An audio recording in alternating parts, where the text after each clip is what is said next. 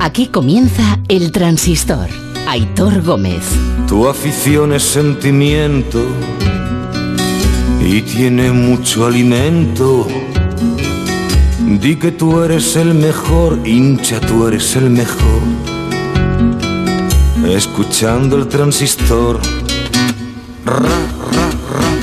El lobito está cobra. Mira, una que os vais a encontrar así en las próximas horas y que ya eh, nos contó Busti hace unas cuantas semanas, creo que un par de semanas, algo así. El Real Madrid empieza a aligerar el vestuario. Brahim Díaz se va a marchar a, por un préstamo, bueno, cedido, eh, por dos temporadas al Milán. Eh, el Milan tendrá una opción de compra para quedárselo de 22 millones de euros. El Real Madrid podrá recomprarlo posteriormente por una opción de compra por 27. Brahim, dos años cedido al Milán. El Milán podría comprarlo por 22 millones, ejercer esa opción de compra. El Real Madrid podría recomprarlo por 27. Es así, de regalo y para empezar bien, de las muchas que os tenemos que contar hoy. Buenas noches. Eh, a ver, más novedades, algunas novedades que os podemos contar esta noche sobre este culebrón que tenemos entre manos y que involucra, ya sabéis, a tres jugadores que, oye, no son jugadores cualquiera, son tres jugadorazos. Messi, Grisman y Saúl Ñíguez. Que ya sabéis, todo va un poco unido. Y ojo que en este asunto hay partes a las que le surge más todo que a otras que hoy por hoy están bastante tranquilas. Como los dos asuntos van unidos y como el que con más tranquilidad de los tres futbolistas ve esta película es eh, Leo Messi, aunque ahora os contaremos algún detalle más sobre su operación, eh, operación de, de, vuelta al Barça. Está, él está sano y feliz. Dejadme que os empiece contando cosas de esa operación Grisman-Saúl que se plantea, porque es la que se plantea. Lo digo porque eh, empieza a sonar también que el Barça con el que quiere hacer el cambio es Joao Félix y no con Saúl. Pero la información que tiene Onda Cero a esta hora de la noche es que con Joao Félix no hay nada, de nada, de nada. A esta hora de la noche, nada, de nada, de nada con Joao Félix. Pero de ese trueque, del que depende también la operación de Messi, cuidado porque a esta hora de la noche, y alguno dirá, ya estamos con lo de a esta hora de la noche. Ya bueno, pero es que el fútbol es así. Y os podríamos contar muchísimas en las que de un minuto para otro todo cambia. A esta hora de la noche, eh, en el Atlético de Madrid ven la operación muy, pero que muy difícil. No imposible, pero muy, muy difícil. ¿Por qué? Pues el por qué está en los números. Hugo Condes, buenas noches. Hola, ¿qué tal? Aitor, muy buenas noches. Concretamente en los números del dinero de los jugadores. Sí, porque, bueno, a ver, eh, hay, hay que para no liar a la gente, vamos a explicarlo bien. El Atlético de Madrid tenía un verano muy tranquilo, en sí. el que es campeón de liga, en el que apenas tenía que hacerse refuerzos, eh, tenía a Rodrigo de Paul. Bueno, miento, eh, está pendiente de quizá Arias o Versálico, uno de los dos, si sale, eh, poder venderlo, y de eh, Revich, el portero suplente, que pidió jugar minutos y que, bueno, si le consiguieran una cesión, pues tenía que buscar un portero. Y eso sí, un delantero, evidentemente, que compitiera con Luis Suárez. En ningún momento el Atlético de Madrid se planteaba para nada la vuelta de, Antoine Griezmann porque lo veían imposible pasa todo el problema del Fútbol Club Barcelona y pasa que parte del problema del Fútbol Club Barcelona, no todo, pero gran parte del problema del Fútbol, del Club Barcelona pasa por la salida de Antoine Griezmann. Cuando pasa esto, Antoine Griezmann dice, bueno, pues si queréis que salga, me voy al Atlético de Madrid, porque ahí el Cholo me va a recibir y porque allí voy a ser un jugador importante. Ahí es donde entra la opción de que Antoine Griezmann venga al Atlético de Madrid. Eh, ¿Qué es lo que sucede, Aitor? Que Saúl Ñíguez, desde hace tiempo, que lo viene contando Alejandro Mori en esa sintonía, le ha pedido al Atlético de Madrid salir, porque ya no es un jugador importante y porque considera que eh, puede ser mucho más importante en otro lado. Cuando pasa esto con Antoine Griezmann, bueno, pues el Atlético de Madrid plantea, vale, pues podemos hacer un trueque. Griezmann por Saúl. Como decías tú, ni Joao Félix, ni Lodi, ni Hermoso, que se diciendo por ahí, no, son futbolistas que el Atlético Madrid está contento con ellos y que no quiere desprenderse de ellos. El único que les ha pedido salir ha sido Saúl. Y dijeron al Barça, bueno, pues si queréis hacemos un trueque por Saúl. ¿Cuál es el problema? Eh, que lo que cobra Saúl, por ejemplo, no se lo puede pagar el Barça porque eh, volvería a incurrir en ese problema que tiene con los fair play financieros y con la liberación de, masa salarial. Lo que cobra ahora mismo Saúl, otra cosa es que se baje el sueldo. Y lo que cobra ahora mismo Grisman no podría, no cabría en el Atlético de Madrid en ese límite salarial que también tiene bastante pegado. ¿Cuál es la solución? Pues o bien eh, que Saúl eh, baje sus pretensiones y que llegue a un acuerdo con el Fútbol Club Barcelona y que Griezmann también se baje el sueldo. Yo te decía ayer que no conozco a ningún jugador jugador que se haya bajado el sueldo. Bueno, vamos a ver en este caso que Griezmann se adecue o que el Barça pagara parte de la ficha de Antoine Griezmann, que es algo que también se ha dicho, y cosa que el Barça, después de lo que pasó con Luis Suárez, evidentemente no está dispuesto a repetir. Así que por eso hasta ahora en el Atlético de Madrid ven la operación difícil, pero en el Atlético de Madrid, eh, Aitor, hay máxima tranquilidad, porque hmm. si no viene Griezmann y no se hace esta operación, seguramente Saúl saldrá a otro sitio, porque insisto, Saúl ha pedido salir y saldrá destino a la Premier League y el Atlético de Madrid buscará un refuerzo en ataque que acompañe y que compita con Luis Suárez. Si era Griezmann, mucho mejor porque es un, futbolor, un futbolista fuera de serie que ya conoce el Atlético de Madrid y que tiene el máximo respaldo del Cholo Simeone. Pero si no sale, en el Atlético de Madrid tranquilidad porque irán al mercado. Esto era una gran eh, opción de mercado que se le aparecía al Atlético de Madrid y que, bueno, pues si no se consuma, pues buscarán otro lado. Eh, es que tal cual, es que no se puede explicar mejor. Esto es un faro que se le encendió ahí al Atlético de Madrid que no contaban con ello, pero está complicado porque Saúl, es verdad, pidió, ha pedido salir, el Atlético le dijo, te ayudamos, pero claro, ahora hay que encontrar un destino que satisfaga las eh, pretensiones de Saúl y que satisfaga las pretensiones del Atlético de Madrid. En este trueque, con Griezmann, pues satisfechas. Eh, si te vas a otro lado, pues y no hay jugadores que, que, meter en el intercambio que nos interesen a nosotros, pues tiene que venir alguien con pasta, claro. Y si no, Saúl se queda en el Atlético de Madrid tan ricamente y a pelear como ha estado peleando en estas últimas temporadas, donde es verdad no ha sido un jugador tan, tan importante. Eh, de Joao Félix, absolutamente nada, que por cierto, Joao Félix hoy sí que ha estado viendo a sus compañeros. A Saúl también. Sí, por, Sí, porque, eh, bueno, ya sabes que le operaron del tobillo después de esa Eurocopa para estar a pleno rendimiento. Viene a pasar la revisión a Madrid para que vean el funcionamiento del tobillo y antes de ir a Madrid se ha pasado por Los Ángeles de San Rafael para ver a sus compañeros y para ver al Cholo Simeone. El Cholo ha hablado con él, le ha dicho que espera tener en los primeros días de agosto eh, recuperado para empezar la pretemporada y que pueda llegar a ese primer partido de liga que tienen en Balaídos frente al Celta. Eh, yo insisto, y además lo sabes, que se ha hablado en estos últimos, sobre todo mercado y medio, yo creo, sobre una posible salida de Joao Félix, que es un chico muy joven. En Atlético Madrid hicieron una gran inversión. Están muy confiados en que va a ser un futbolista muy importante de cara al futuro, que esas dolencias en el tobillo le han lastrado, porque acuérdate el año pasado que hubo un par de meses que Joao Félix parece que es que eh, bueno pues despegaba y que era el futbolista que quieren en el Atlético Madrid y evidentemente no se van a desprender de él. Qué buen empezar de noche que estamos teniendo. Huguito, gracias, ¿eh? Un abrazo para todos. Chao. Hasta ahora. Eh, a todo esto en el Atleti, bueno, a todo esto no, es lo que ha contado Hugo. Ven muy difícil llegar a lo que podría Grisman, igual que ven difícil que el Barça llegue a lo que pide Saúl. De ahí las complicaciones que ven en el Atlético de Madrid. Esto ya es un problema. Que por lo menos, por la parte de Antoine Griezmann, no lo consideran tanto. No lo consideran tanto. Quiero decir que entienden que no sería un problema llegar a un acuerdo con el Atlético. Pero en el Atleti sí. Esto es señal inequívoca pues de que negociar todavía no han negociado o que no han hablado. Si uno entiende, oye, que sí, que nos pondremos de acuerdo y el otro dice, va a ser muy difícil ponerse de acuerdo, pues es que ahí falta la comunicación. Pero vamos, que es cuestión de voluntades. Si la voluntad son las pretensiones económicas y los jugadores piden mm, a los clubes lo que no les pueden dar, esto es imposible. Si sacrifican parte de lo que piden o encuentran una de estas fórmulas económicas de las que estamos viendo hoy en día que roce la ciencia ficción, pues a lo mejor se podrá hacer.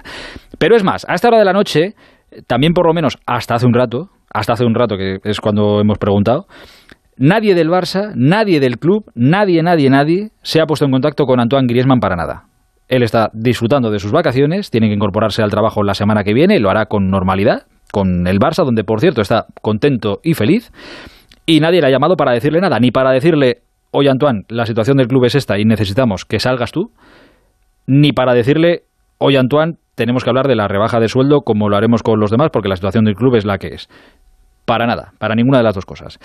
Dicho lo cual, si a Grisman le llaman para decirle tienes que salir, para él no hay mejor destino que el Atlético de Madrid, donde mantiene una buena relación con todo el mundo, con los de los despachos y con los del vestuario.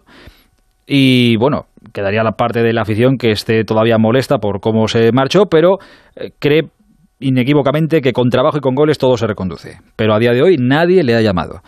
Y a todo esto recuerdo que al que más le urge esta operación es al Barça, que sí, que el Atleti ganaría un pedazo de jugador, pero el que tiene prisa es el Barça, porque tiene que liberar masa salarial para cerrar definitivamente lo de Leo Messi. ¿Por qué? Bueno, entre otras cosas porque hay contratos de patrocinio muy importantes para el Barça que dependen directamente de si Messi está o no está. Por eso quieren cerrarlo pronto para no dejarse ningún patrocinador, es decir, pasta, por el camino. Víctor Lozano, buenas noches. Hola, ¿qué tal? Buenas noches, buenas Ayer decíamos, lo va a conseguir el Barça. Bueno, hay voluntad, eh, pero hay que remar todavía mucho. Aunque Laporta, que ha vuelto a hablar en la tarde de hoy, sigue optimista.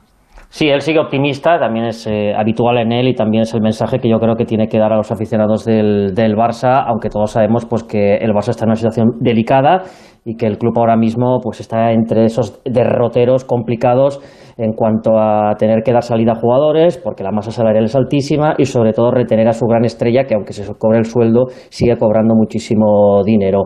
Laporta ha estado hoy, bueno, en su salsa, ha, ha hecho de pregonero en la, en la fiesta mayor de Sagaró, por cierto, una preciosa localidad de la Costa Brava. Si alguien viene por aquí, eh, se la recomiendo fervientemente. Eh, bueno, se ha pegado un baño de masas eh, espectacular, incluso se ha atrevido a, cantar una banera con un grupo de gospel. Fíjate cómo está de, de pues crecido el presidente. No, él, es así. para lo bueno y para lo malo, él es así. Pero obviamente, y para lo bueno también, es un hombre que nunca rehuye una pregunta y no se esconde cuando vienen micrófonos a preguntarle. Y eso es lo que ha pasado, que se le ha preguntado por Messi y por la situación actual de los fichajes del mercado del Barça, él vuelve a dar un mensaje de tranquilidad y eso sí, pide paciencia.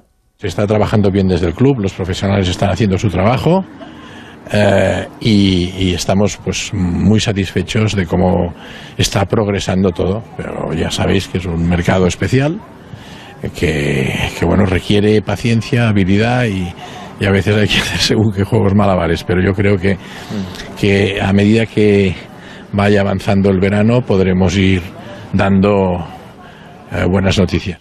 Eh, según avanza el verano, eh, confiamos en dar buenas noticias. Eso es lo que dice la porta. El verano es verdad que va avanzando. Estamos ya a día 15, enseguida día 16 de julio.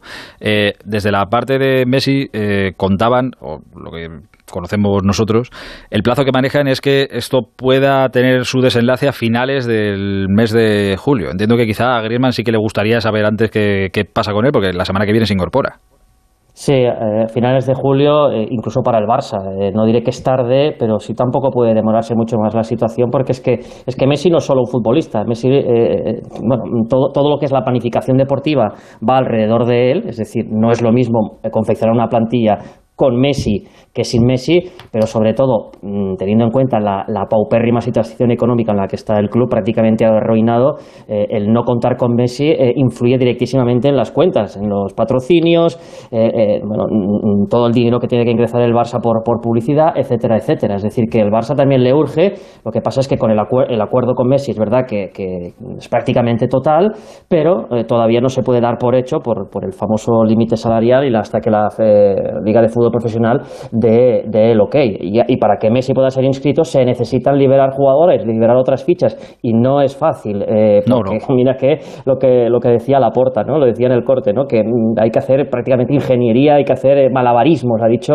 eh, para, para poder llevar a cabo determinadas operaciones. Esta de Saúl se está complicando cada vez más. A nivel del Barça me decían hoy que, que bueno, que ahora mismo está como, como parado porque necesitan que Saúl se baje el sueldo, ya le han trasladado que no cobrará lo que percibe en el Atlético de Madrid, porque si no, para ese viaje, como se suele decir, somos las alforjas. exacto, porque no hay, al final te, metes, te sales de un lío para meterte, para meterte en otro. Además que sí que es verdad que se reconoce que, que bueno, que este trueque eh, perjudicaría al Barça porque saldría perdiendo a nivel contable, ya que es evidente que el francés tiene un valor de mercado más alto que el, que el alicantino. Así están las cosas. Y lo que te rondaré, Morena, que también se suele decir, es un dicho también. Y, y, respecto a, a Grisman, eh, que el club ya se, ha, ya se ha apresurado a dejar claro que, en ningún caso, y confirmo y ratifico la noticia, lo que explicaba Hugo Condes, pagará un solo euro de la ficha de Grisman en el Atlético. No se quiere repetir el sonrojo de, del caso Suárez, pero sí que ha habido un hecho significativo hoy, y es que el Barça ha presentado hoy su segunda equipación para la próxima temporada en el vídeo aparecen diversos jugadores del primer equipo, pero ya no sale Grisman, ya no está Grisman. Y el, francés sí participó en la sesión fotográfica y de, y de vídeo que se realizó a la vez cuando los jugadores se pusieron la primera camiseta, esa tan extraña que hay, de tantas rayas y tantos colorines, y, esta segunda que es de un color púrpura maravilloso que representa la lucha por la igualdad de, la igualdad de género, pero no aparece Grisman, es decir, que bueno, el club no, no, no tiene, parece ningún tapujo, ningún problema en, en, esconder al, al, al francés en un acto tan importante como este. Es tal cual. Gracias, Víctor. ¿eh? Un abrazo, Un abrazo hasta ahora. Eh, insisto, así están las cartas, así, estas son las cartas y las tenéis y os las ponemos sobre la mesa. Lo cual no quiere decir que mañana pase algo y se desbloquee absolutamente todo y los jugadores pongan de su parte y decidan bajarse el sueldo, que es lo que ahora mismo ven en el Atlético de Madrid lo más complicado, que el Atleti le pueda pagar a Griezmann lo que cobra en el Barça y que el Barça haga lo mismo con lo que cobra Saúl ahora mismo en el Atleti. Pero es todo cuestión de voluntades. Si se pone voluntad, si todas las partes ponen voluntad, es una operación que todavía puede ir adelante. Eh, hemos empezado así un poco lanzados hoy, pero es que, chico, hay días que, son así. Tenemos más cosas que contaros esta noche y, queremos escuchar opiniones y hablar con mucha gente. Pero antes, y ya que estábamos hablando de Leo Messi, quería aprovechar y contaros eh, cómo se gestó una historia. La historia que. La historia de que da igual la edad que tengas, que puedes tener incluso 100 años y todavía te puede llegar la vida a sorprender con cosas que te llegan al alma. Este vídeo, seguramente lo habréis visto, se ha hecho viral estos días. El protagonista es Don Hernán, un jovencito que cumple o ha cumplido ya 100 años, es argentino y lleva años apuntando en una libreta de su puño y letra a mano todos los goles que marca Leo Messi. La historia llegó al propio Messi y el jugador argentino quiso agradecérselo. Hola Hernán, bueno, obviamente me llegó tu historia, eh, me parece una locura, ni yo tengo guardado los goles de esa manera. Nada, por eso quería mandarte un abrazo grande y, nada, agradecerte por, por eso que haces, por el seguimiento y, nada, todo lo mejor. Nos vemos, chao. No me digas que es Messi. Es Messi. Te mando un saludo. Dice que te, te llegó tu historia. Messi ha sido una sorpresa inmensa. Gracias por el, por el obsequio este. ¿eh? Siempre te seguí, te seguiré y te seguiré hasta el final. Hasta el final. El que hizo posible esto es Julián Mastrangelo, nieto de Hernán. Hola Julián, buenas noches.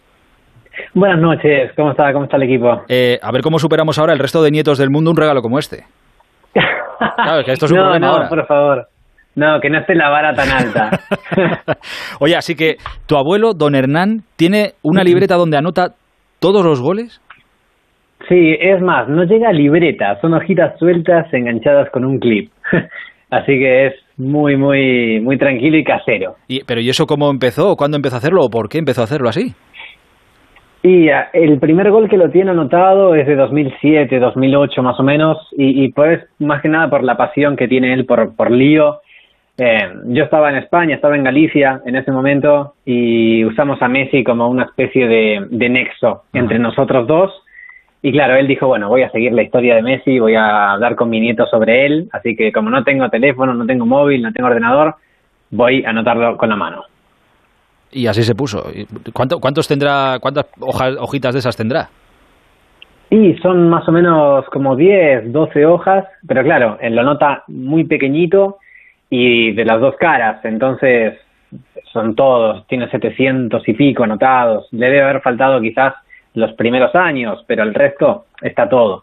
Eh, tú eres el, claro, conociendo esta historia de tu abuelo, ¿ha cumplido ya los 100 o va a cumplir los 100? Cumplió los 100 el día después de la final de la Copa América. Ah, amigo, vaya, vaya regalo doble eh, que, que tu abuelo. Eh, claro, la verdad que sí. Sabiendo esto, eh, tú decides que, oye, con la pasión que tiene tu abuelo y que va a cumplir una cifra redonda, redondísima, como los 100 años, tú eres el que lanza la historia al mundo, no sé si con la pretensión real o no de que, de que esto llegara a Messi. Y a ver, yo el vídeo original lo subí en mayo, o sea, ya pasaron un par de, un par de meses, y la verdad que lo subí con la idea de contar su historia, ¿no? Obviamente el objetivo de que llegue a Messi estaba, pero la verdad que era impensado. Eh, yo le decía a él que quizás en algún momento lo, veía, pero sin esperanzarlo mucho. Y, y, claro, la semana pasada se viralizó de verdad, los medios aquí en Argentina lo sumaron, en la televisión, en todas las redes, entonces dije, uy, puede ser que de verdad lleguemos y, puede ser que, que la posibilidad esté. Y bueno, al final la estuvo. Eh, ¿Y cuándo te llega a ti el vídeo? O sea, ¿cuándo eres consciente tú de esto le ha llegado de verdad a, Messi y es que encima me va a mandar algo? Justamente ayer, al mediodía, eh, sobre las doce, doce y media, eh, me mandan un mensaje por Instagram, ¿no? Y me dicen, mira, tengo el número de un familiar de lío. Le voy a hacer llegar tu historia. ¿Me, ¿Me dejas tu número de teléfono? Obviamente le digo, pensé que era una broma al principio. Y resulta que no, diez minutos después, no, hola, soy un familiar de Lío, le voy a mandar tu mensaje a él para que, para que te responda en vídeo, ahora te lo comparto. Y literal, pasaron 15 minutos y ahí estaba, tenía el mensaje de Messi en el WhatsApp saludando a mi abuelo. Y en ese momento no caía. Joa. Eh, claro, el, el vídeo que, que, hemos visto nosotros es el que, en el que se lo pones a tu abuelo por primera vez, ¿no? Claro, la reacción. Es, eh, el vídeo, ponle que me llega una menos cuarto y ese vídeo está grabado una y cuarto en el momento que lo recibí y fui corriendo a mostrárselo. ¿Y desde entonces cuántas veces lo habrás puesto? Uf. a propósito, lo habré puesto 100 ah, y, y de, que, de que me lo haya cruzado por las redes 500.000. Es, es increíble. Claro, ahora tienes que explicarle a tu abuelo que esto ha dado la vuelta al mundo, que le han visto millones de personas y que estamos en una radio española a estas horas de la noche, que aquí son la, casi las 12 de la noche, hablando de él. y me parece que no entiende la, la dimensión. No, no, no. Es más, si te fijas en el vídeo de la reacción, e, él piensa que es un vídeo normal de Messi primero, no sabe que le está hablando a él.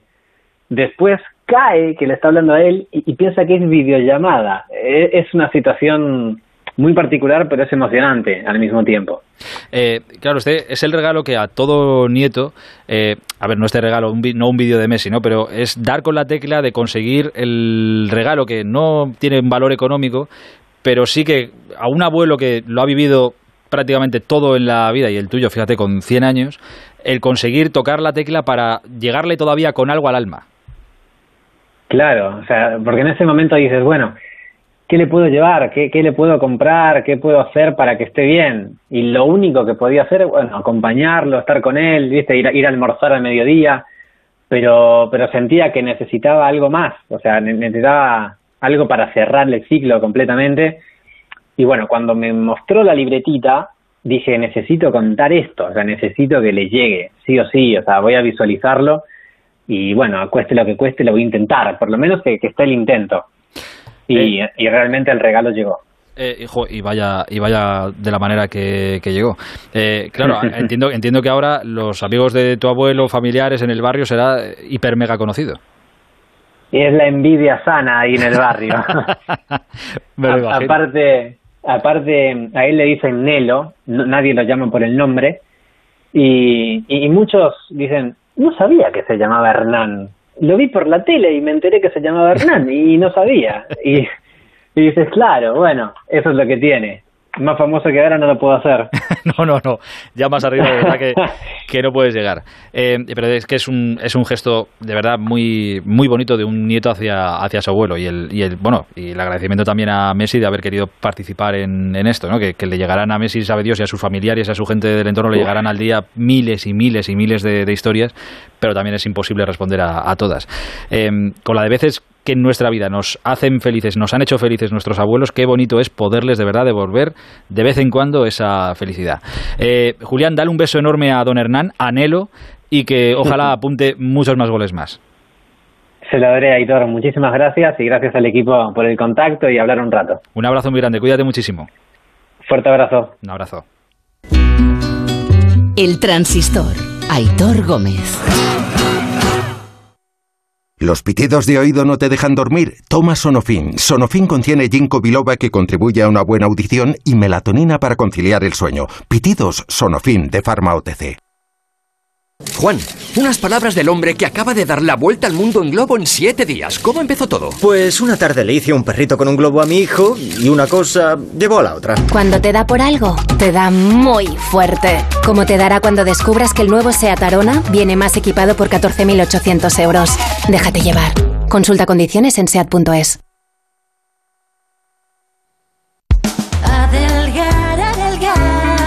Ahora es el momento de recuperar tu figura para este verano, porque todos nuestros tratamientos tienen hasta un 43% de descuento. Método Adelgar, adelgazamiento, estética. Ahora es el momento. Reserva tu cita informativa gratuita y sin compromiso en el 91 577 44 77 y en adelgar.es. Adelgar, adelgar.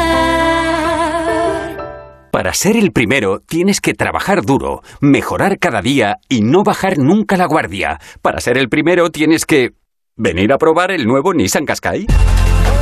Visita tu concesionario Nissan del 9 al 17 de julio y sé el primero en conducir el nuevo Nissan Qashqai electrificado con tecnología Mild Hybrid y etiqueta Eco. Red de concesionarios Nissan de Madrid. Solucionesconhipoteca.com. Préstamos desde 10.000 hasta 3 millones de euros. ¿Necesita liquidez? ¿Necesita dinero hasta la venta de su casa? ¿Necesita un préstamo para cancelar deudas o un embargo? Solucionesconhipoteca.com. 91 639 9407. Préstamos desde 10.000 hasta 3 millones de euros. Solucionesconhipoteca.com. Grupo Eneas.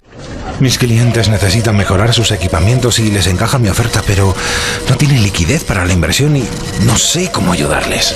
¿Has probado el renting tecnológico de Grenke? Tu cliente paga cómodos plazos mensuales y tú cobras el 100% de la factura en 24 horas.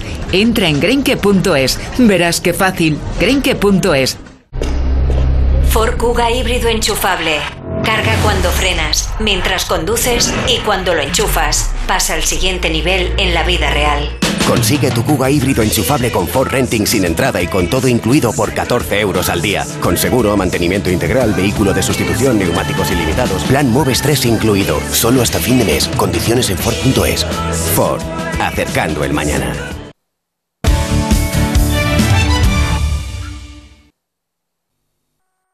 En Onda Cero seguimos en el transistor. Aitor Gómez. Cinco minutos quedan, cuatro minutos quedan para las doce de la noche, ahora menos en Canarias. Un beso gigante desde aquí a todos los abuelos y abuelas del mundo. Sois gloria bendita, pero gloria bendita. Quería compartir con vosotros opiniones sobre todo lo que hemos contado al principio de este transistor y sobre cómo está esa situación del trueque entre Atleti y Barça, esa situación que en el Atleti ven complicada porque entienden que ni el Atleti podría llegar a pagar lo que Griezmann pudiera pedir y que el Barça tampoco podría pagar lo que Saúl podría pedir. Para el Atlético de Madrid es una oportunidad que les ha parecido de la nada, que ellos no han buscado. Para el Barça sí que parece que esto urge porque de todo esto depende también la, la operación de Leo Messi. Sandy Segurola, buenas noches.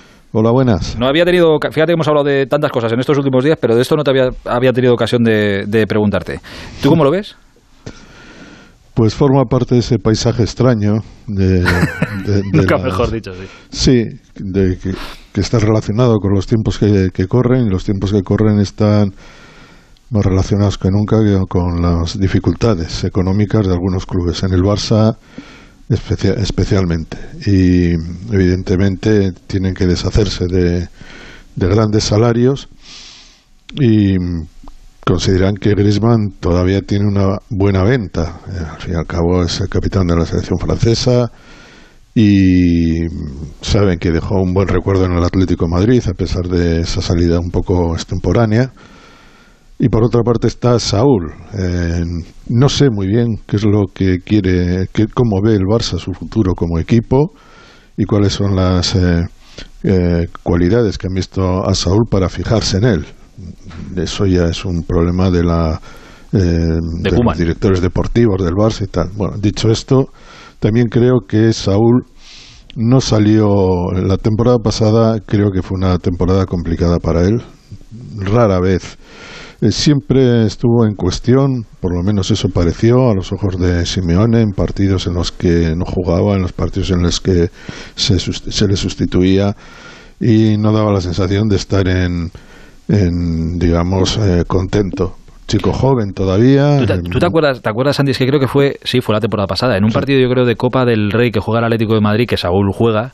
Eh, y le sustituyen. ¿no? Eh, sí, no, no, recuerdo si le, sustituye, le sustituyen o no, pero le entrevistan después del partido y él mismo reconoce que él no está, que él no está bien. O sea, no achaca nada a nadie. Dice, yo no estoy bien. Ya, pero sin, de... sinceramente pasó de ser un jugador absolutamente imprescindible para Simeone jugador internacional, un jugador por el que se dijo que había ofertas de muchos equipos europeos, creo que se dijo de, del Bayern de Múnich, a sí. ser un jugador que no era fundamental para, para Simeone. Las causas no las sé, pero evidentemente pasó de ser un jugador de, de, del máximo escalón en el Atlético de Madrid, representante junto a Coque de lo que era el, el, Atlético Madrid y la y su cantera a tener un papel secundario y yo diría que casi un poco más allá. Bueno, eh, tal y como están las cosas, pues eh, supongo que el Barça, que en algunos aspectos probablemente alguien habrá dicho que pretenderá eh, contratar un tipo de jugador que le dé más vigor físico, que tenga más recorrido, que no sea quizá tan importante para el juego tradicional del Barça, pero que tenga llegada y gol. Bueno, estas cosas que, que, forman parte de los criterios de los directores deportivos, pues han podido decir pues eh, vamos a buscar un troque. Creo que es un troque difícil. Es difícil. sí, creo que es un troque difícil porque al final son dos jugadores que, que tienen un salario muy grande y, que, no sé, el Atlético de Madrid desde luego no va a poder afrontar toda la masa salarial, todo el salario de, de Griezmann. Ni y el Barça lo de Saúl. Y Saúl no, no es un jugador precisamente barato. Eh, por lo tanto, vamos a ver qué encaje de bolillos, eh, si habrá más jugadores, si habrá, eh, si el, acuerdo tendrá consideraciones futuras sobre algo que nosotros no sabemos ahora, pero lo que está claro es que para los dos equipos es necesario primero tener buenos jugadores y sobre todo tener la economía limpia, porque esta esta pandemia les ha dejado en los huesos. Y al Barça con la deuda que tiene y con esos eh, y con esas eh, prioridades que tiene de intentar eh, mantener a Messi en el equipo va, va, a tener que hacer un, un auténtico eh, no sé cómo definirlo, porque... Es que es un puzzle muy difícil, es un puzzle de 10.000 Es un puzzle de, de, de, 5.000 piezas. Sí, sí, sí, sí, En cualquier caso, habrá que estar atento porque por lo que parece va a ser la noticia del verano, ¿no? Eh, desde luego. Eh, recuerdo que todo esto lo ponen sobre la mesa los compañeros del mundo deportivo, que son los que ponen sobre la mesa que esta posibilidad existe. Mm. Director Santino, ya buenas noches. Buenas noches. Eh, y por lo que sabemos y por lo que hemos contado, está todo en que los dos jugadores disminuyan sus pretensiones económicas, porque si no, no hay tu tía.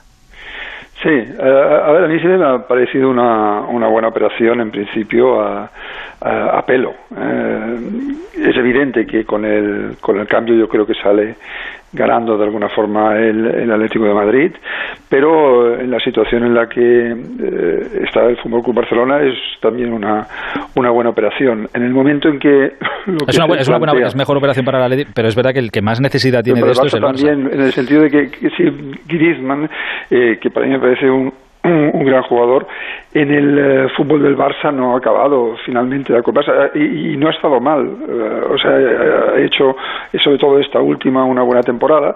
No ha estado mal, pero no ha sido el, jugador que llegó eh, a escalar entre los cinco mejores delanteros del mundo en un momento determinado. Eso, eso, no, se, eso no se ha visto. Pero, pero mm, es una buena operación para el, para el Barça, porque el Barça bueno, rebaja aquí un nivel de masa salarial muy potente y incorpora a un jugador de unas características que, eh, que necesita según la Secretaría Técnica. El problema es ese, Santi, que Te, quitas la pasta de Griezmann, pero es que Saúl sale de la, si sale del Atleti es para cobrar más o por lo menos lo mismo. Sí, eh, eh, lo que pasa que, eh, a ver, en la situación en la que se está ahora, ni Griezmann puede cobrar lo mismo en el Atlético y seguramente Saúl puede cobrar lo mismo en el, en el Barça. Entonces, decir, es una operación en la que ese, el Barça no va a pagar parte de la ficha de, de Griezmann. eso, eso ya, creo, que, con lo de Suárez ya, ya aprendió el Barça de Yo creo, yo creo que seguro. Y, y es difícil que seguramente que Saúl rebaje la ficha. Pero bueno, eso también eh, depende de la negociación, porque estamos lo, hemos visto, por ejemplo, pues con el tema de Messi, una cosa es la rebaja que se hace inicialmente, que después, eh, bueno, pues se acaba cobrando en, eh, más tiempo, eso depende de los contratos. Ahora, ahora seguramente es muy posible que sea necesario una rebaja, una rebaja en la ficha de salario. Dentro de dos años es posible que pueda compensarse. Es decir, que ahí está en función también de bueno de cómo de cómo, de cómo se negocia eh, eso. Lo que una operación que parecía en principio a pelo, rápida, fácil y, y que bueno pues venía a beneficiar a, todo el mundo eh, se ha complicado. Se ha complicado y ahora eh, necesita gestión y necesita una buena gestión. Eh, es que esto, esto también tiene que ver, forma parte del paisaje de la Superliga. Yo creo que había clubes, hay clubes, muchos clubes que de alguna manera veían un futuro cercano además, con una competición que les aseguraba una cantidad de dinero extraordinaria. Yo creo que se hablaba de 600 millones de, de euros prácticamente de salida y eso era un maná, más en estos tiempos. Pero claro, todo eso se ha detenido, se ha paralizado, no sé si seguiría adelante, pero en principio, desde luego esta temporada no, me parece que la, la temporada que viene tampoco y sin los ingleses veremos cuándo y por lo, o nunca. Y por lo tanto, digamos que la, la, la, la idea que, por lo menos yo creo que tenían los, los grandes clubes europeos, y especialmente el Madrid y el Barça, el Barça en dificultades económicas y el Madrid también, era vamos a disponer de un dineral eh, saliéndonos de esta de, las competiciones de la UEFA. Pero claro todo eso se irá al traste y tienen que eh, volver a una situación que es francamente delicada. Y, y, ahí están. Yo desde luego Santino ya sabe muchísimo más que yo de esta operación. Futbolísticamente es posible que les convenga a los dos porque Griezmann en el Atlético de Madrid funcionó bien y Saúl no estaba funcionando bien en el Atlético de Madrid y parece que en el Barça ven cosas en él que son necesarias para el Barça. Pero al final es el dinero y, veremos cómo, cómo, son capaces de solucionarlo. Fíjate, tal cual, tal cual yo lo veo, Santi, eh, eh, Santi, no ya quiero decir, eh, a ver, todo, es que yo creo que está ahora mismo toda la pelota puede estar en el tejado de, de Griezmann. Quiero decir, Griezmann está muy tranquilo. Griezmann no ha pedido salir de ningún sitio y se está encontrando esto mientras está de vacaciones. Nadie le ha llamado todavía. Eh, con lo cual, de Griezmann dependerá si se baja el salario o no para cuadrar en el Atlético de Madrid. Porque Saúl en el Atleti sí que ha pedido, por favor, yo quiero marcharme. Y a lo mejor sí que es Saúl, habiéndolo pedido y teniendo la oportunidad de ir al Barça, a lo mejor sí que es más. A lo mejor no, ¿eh? Pero que a lo mejor sí que dice, bueno, eh, venga, vale, pues me adapto un poco a tal. Con lo cual yo entiendo que está un poco todo en, la, en, la, en el tejado de Griezmann. Sí, también eh, eh, lo que decía es, es cierto, el, el, el, te comentabas antes de la, de la Superliga, que bueno, pues que contaban ahí con un ingreso muy extraordinario después de la, de la pandemia. Pero claro, ahora todas las operaciones un poco que el Barça se plantea son Barça, son operaciones de, de aplazamiento, de, de, eh, de, buscando el regreso del público. O sea, en el momento en que regrese el público, regresarán lo que son eh, los ingresos. Me parece que, eh, no sé si sufría en, en, torno a 300 millones de euros menos, ¿no? Eh, solo por lo que era ticketing, museo, merchandising, ¿no? El, el Barça, claro, esa, con esa recuperación, el Barça puede plantearse digamos, contratos eh, de menos a más, ¿no? Eh, que ayuden en las dos primeras temporadas y que después pues finalmente puedan compensarse en las otras dos o tres, depende de, de, de quien se contrate y con, eh, y con la edad que tenga. Pero decir, eso sí que es planteable. Eh, esa rebaja que se puede pedir eh, o que pide el Barça de inicio, después se puede compensar, que es un poco lo que se está haciendo con Messi. ¿no? El problema es que los futuribles en este tiempo hay que cogerlos con, con pinzas, con pinzas porque sí, sí. Te, van a empezar unos Juegos Olímpicos que hace seis siete meses se daba por hecho que tendrían público, hasta que estaría, que podría eh, llegar personas de turistas y que si no llenos, pues prácticamente los, los estadios, bueno, van a ser unos Juegos Olímpicos vacíos. Y tal y como está la situación, como está la pandemia, como están eh, algunas comunidades, por ejemplo, yo creo que en Barcelona, en Cataluña, los toques de queda o van a volver, o sí. la situación de emergencia. Sí, pero el, el, nivel de vacunación también está subiendo, o sea, sí, se calcula pero, que pero, para, para octubre, para noviembre, el nivel de vacunación será alto. Sí, pero yo, sí, yo entiendo a Santi que hace unos meses este éramos tipo, muy optimistas y pero ahora... quiero decir que este tipo de, de, de discurso lo, ten, lo llevamos optimista, lo llevamos haciendo prácticamente hace, hace un año, para, para Semana Santa, para el verano y ahora para esto. Y es posible, y ojalá, y el nivel de vacunación suba y tal. Pero la realidad es que el, el virus no, no, no se va, Las, la sensación de, de, de desastre vuelve a aumentar con más olas. Y claro, esto al fútbol lo, lo deja en una situación de, de inestabilidad eh, tremenda. ¿Cómo afrontar un futuro que no sabemos, que se supone que mejorará, evidentemente, pero que no pero que es imposible. No te, no te ofrece certezas ninguna. Y, y eso ninguna. yo creo que cuadrar, cuadrar números en, esta, en, estos, en estos momentos Es una tarea de, de chinos. De chinos, con, con, perdón. Eh, quiero buscar la, parte eh, un poco más deportiva. Digo, joder, tenemos un entrenador aquí, ya hace mucho que no hablamos con él. Digo, voy a llamarle, que le echo de menos. Abel Resino, entrenador, buenas noches. Hola, buenas noches a todos, ¿qué tal? Digo, joder, que hace ya dos semanas que no te veo y no hablamos. Sí, encantado. voy a llamar a Abel. Encantado. Oye, si, si te llama mañana el Atlético de Madrid y te dicen, oye, estamos haciendo una colecta, dame 10 euros para que podamos hacer lo de Grisman, ¿tú las- los pones? Eh, yo sí, claro, por supuesto, pero, pero vamos, hombre, si, no creo que, que eso sea así, pero... No, hombre, no, era, yo- una broma. Si te piden, te pedirán Ya, ya, 100.000 como ya. poco.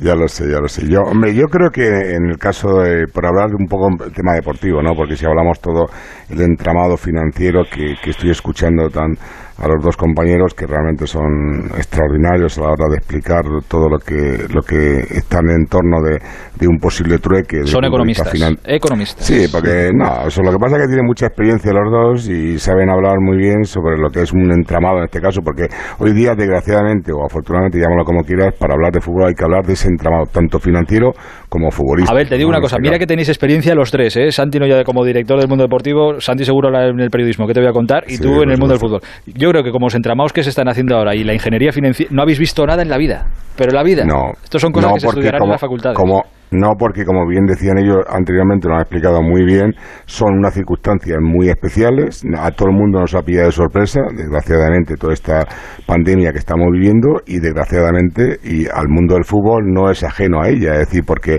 el mundo del fútbol en este momento está viviendo, bueno, pues esa falta de ingresos, esa, esa falta de posibilidades que tienen equipos como se ve que ahora mismo parece o, o aparentemente parece, y Santi Noya lo puede explicar mucho mejor, el Barça parece que es uno de los equipos dentro de su nivel, de los más castigados, ¿no? Porque Lo es, lo lógicamente qui- quiere retener a futbolistas de la categoría de Messi, que por otra parte eh, es que ahora mismo eh, no se concibe, pero por otra parte yo, yo leía hoy a otro compañero que decía más o menos, venía a decir un poco también que, que la liga también estaba un poco pendiente de cómo tasaban en, en caso de un posible trueque a Griezmann con, con Saúl, cómo podrían tasar a estos dos futbolistas. Es decir, pues claro, tampoco puedes coger un club y tasar a yo te taso a este en 30 cuando realmente su valor de mercado o por lo que se ha pagado hace tres años, que Son me parece que 90. fueron tres años, ¿no? Son 90 o 100 lo que pagó el Barça por Griezmann. Es decir, que ese tipo de cosas también entran dentro de esta quiniela que estamos hablando aquí ahora mismo. Es decir, que es que son tantas cosas. Hombre, yo te voy a hablar, para resumir, yo, yo por ejemplo, en el caso de, de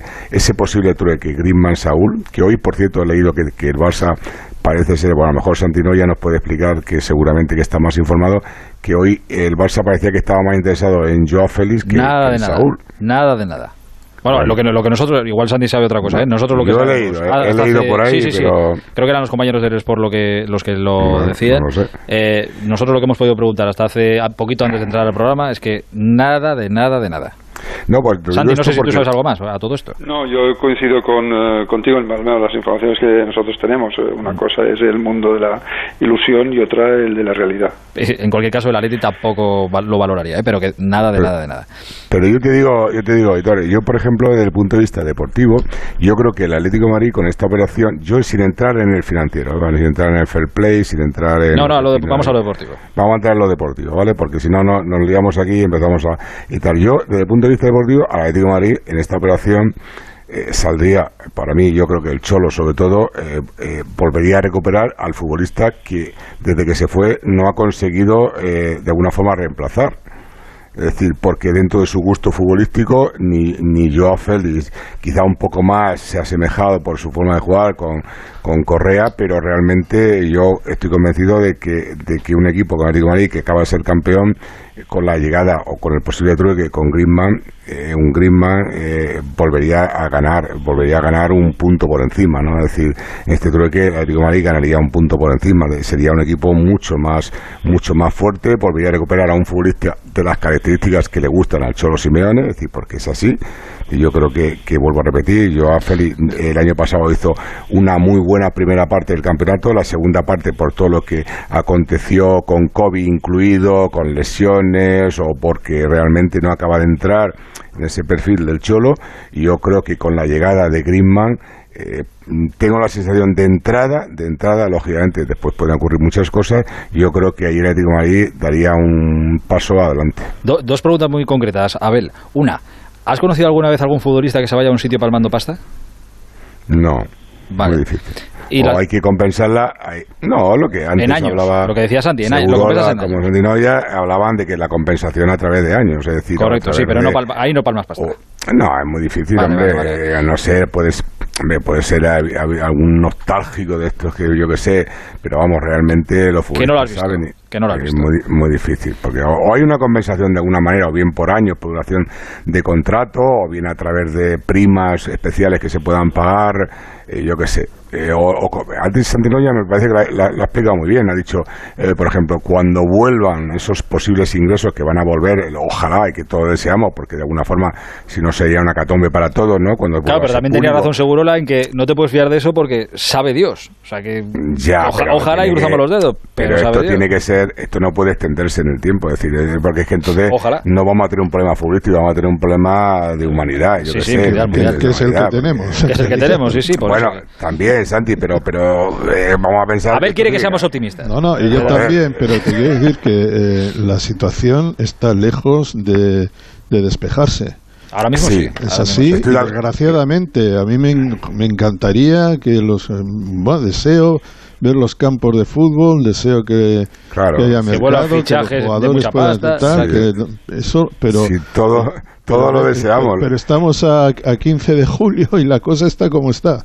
Bueno, pero, pero tú, como tú bien dices, todo deseamos y yo creo que, bueno, por lo menos aparentemente eh, esto tiene que recuperarse, porque si no, es que no estaríamos la- hablando de un futuro, claro. Y la segunda que te hago muy rápida, Abel. Eh, habrá gente, eh, atléticos, que recuerden la salida de Griezmann, que fue, digamos, ciertamente traumática. Con goles se arregla todo cuando... Con goles se arregla todo. Yo, yo creo que, mira, lo- los aficionados al final lo que quieren es ver a su equipo fuerte. Yo creo que en este caso el Atlético de Madrid tiene un- un- puede comunicar perfectamente de alguna forma ese, ese reingreso, esa vuelta de, de Griezmann al Atlético de Madrid y seguramente Griezmann si, si decide o si se produce este, este intercambio, o llames intercambio, llámese como quieras, yo creo que en este caso el Cholo sería el primer abanderado de esto, ¿no? Es decir, porque, porque de alguna forma él le interesa recuperar a este jugador y porque yo estoy convencido, es una opinión mía personal, ¿eh? no, yo no, no he hablado con el Cholo últimamente, hace mucho tiempo que no hablo con él, pero yo tengo la sensación de que él recuperaría ese sitio que el mismo Griezmann dejó. Entrenador, te mando un abrazo gigante, ¿eh?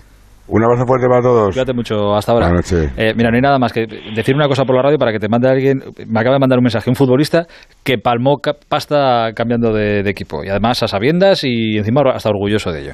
Bueno, pues mira, siempre hay casos de todo esto. Todo esto, el quite de esta cuestión, eh, recordemos que todo este embrollo es para poder hacer lo de, lo de Leo Messi. Que eso está ahí en el aire, que van pasando los días, van pasando los días, eh, pero que se hará, pero que también depende de todo esto, Santi. Sí, hay, hay un eh, acuerdo entre el Barça y el Messi. Sí, sí, eso está hecho. Quedarse, el, eh, quiere quedarse y el Barça eh, quiere, que, quiere que se quede. La, la opción de lo que ha salido ahora es la opción de los eh, cinco años, de los cinco años como futbolista. que eso, bueno, ¿qué, qué, qué supone? Eso yo creo que supone, pues... eh, Por cierto, pues, hasta, hasta donde yo sé, que no, lo, que no lo he dicho antes, de esos cinco años que son los que firmará Messi, eh, ayer se decía, bueno, dos en España en el Barça, otros dos en la MLS, otro de embajador. Hasta donde yo sé, Messi no se cierra puertas, ¿eh? o sea que si en el tercer año él se ve con fuerza, se ve bien para seguir en el Barça, pues serían tres años en el Barça, o cuatro si se ve muy bien. Sí, lo que pasa es que, que decir, lo de los eh, años fuera como embajador y tal, yo eso lo veo más complicado. Yo creo que el, contrato es como futbolista, es como jugador y pueden ser dos años, pueden ser tres años y después, pues seguramente una resolución del contrato en, eh, eh, a la espera de que eh, la situación haya económica haya variado, exista una mayor capacidad de ingreso económico y se le eh, compense lo que no ha cobrado en, en los dos primeros años y eh, con esa resolución del contrato. Es decir, creo que eso es un poco lo que el, el Barça puede plantearse. Es muy complejo, es muy complejo el, el tener, eh, el hacer, dijéramos, bueno, pues ahora de jugador y después con embajador, pero que embajador, ¿qué sueldo se le pone? Pues claro, un embajador con un sueldo de 50 millones de euros. Es un buen 40 millones de embajador, un muy buen embajador. es- no, no, sí, sí, es un, es un embajador absolutamente brutal, ¿no? Es decir, pero a ver, poco, poco creíble. Eh, poco creíble increíble como, como, como, sueldo de embajador, como todo lo que rodea a Messi es siempre creíble, pero es decir, poco eh, eficaz en ese, en ese sentido. ¿no? Entonces, ahora, como un contrato de cinco años como, como jugador, bueno, pues eh, eso pues, y que se rescinde ese contrato y después se acabe pagando y que ese sea un contrato de menos a más, pues sí, eso es aceptable. Eso yo creo que es eh, aceptable también a, todos los niveles, por parte de, Messi, que se rebaja al inicio y después eh, acaba compensándolo, por parte eh, de la Liga, que tampoco no hay cuestiones raras, sino que hay un contrato de, de, cinco años en el que en el fair play financiero de este año pues podría perfectamente encajarse con otras bajas con otras bajas en el equipo, porque si no, no se podría no se podría encajar.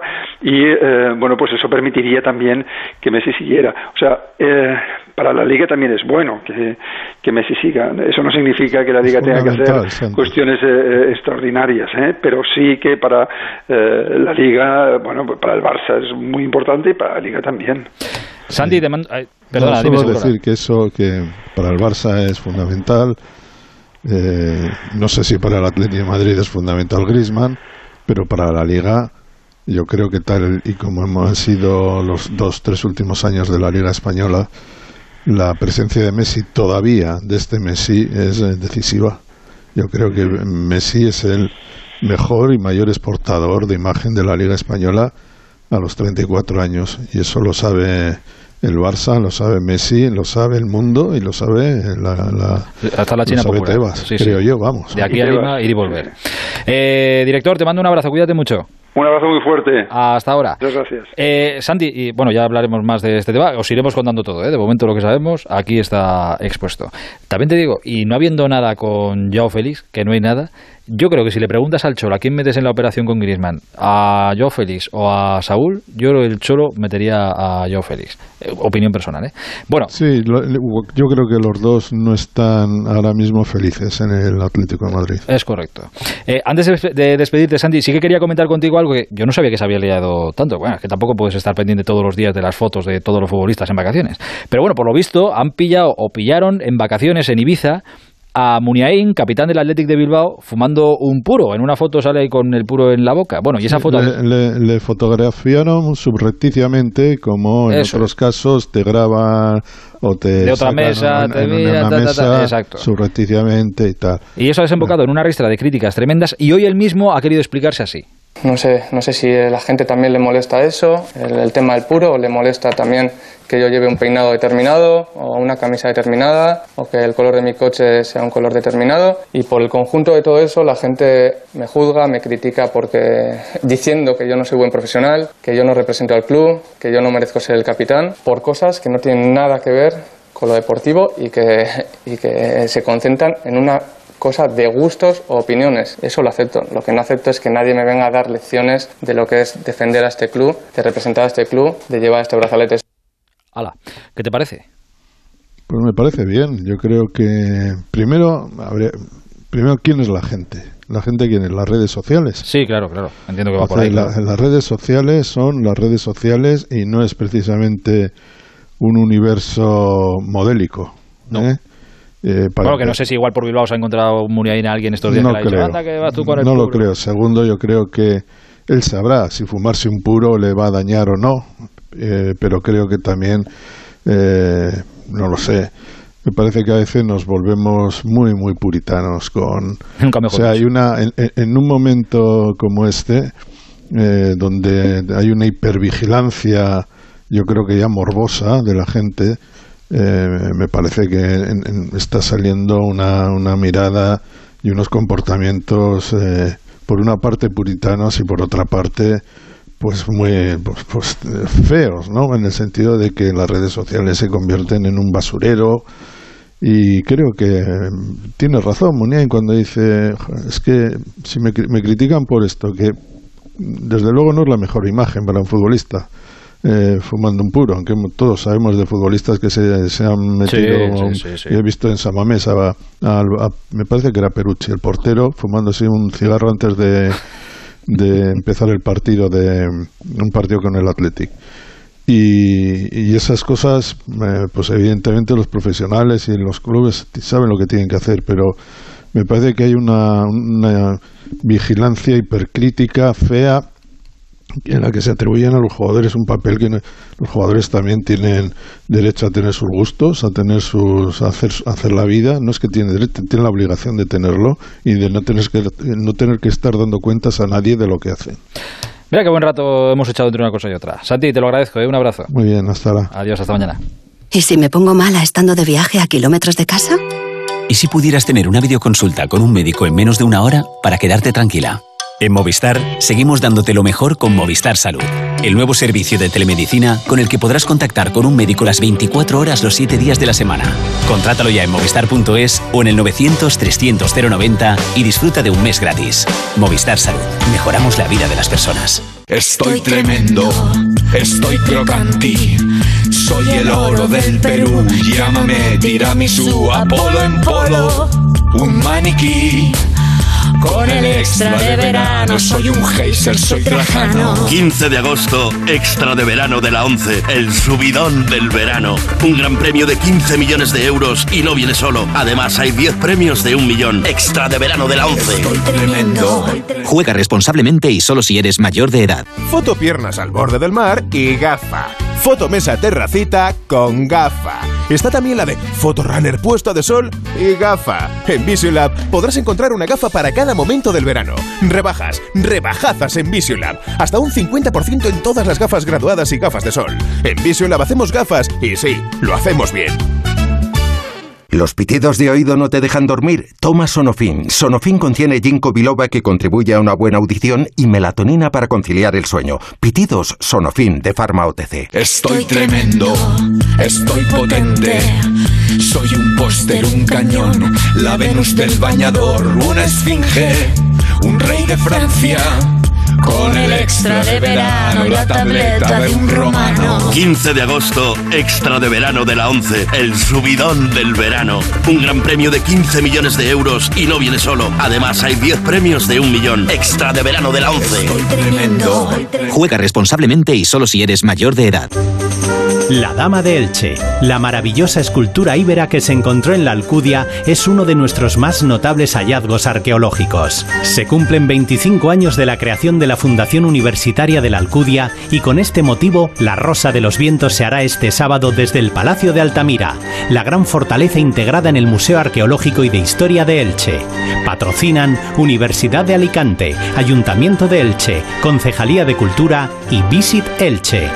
Este sábado a las doce y media de la noche, La Rosa de los Vientos desde Elche, con Bruno Cardeñosa. Te mereces esta radio. Onda Cero, tu radio.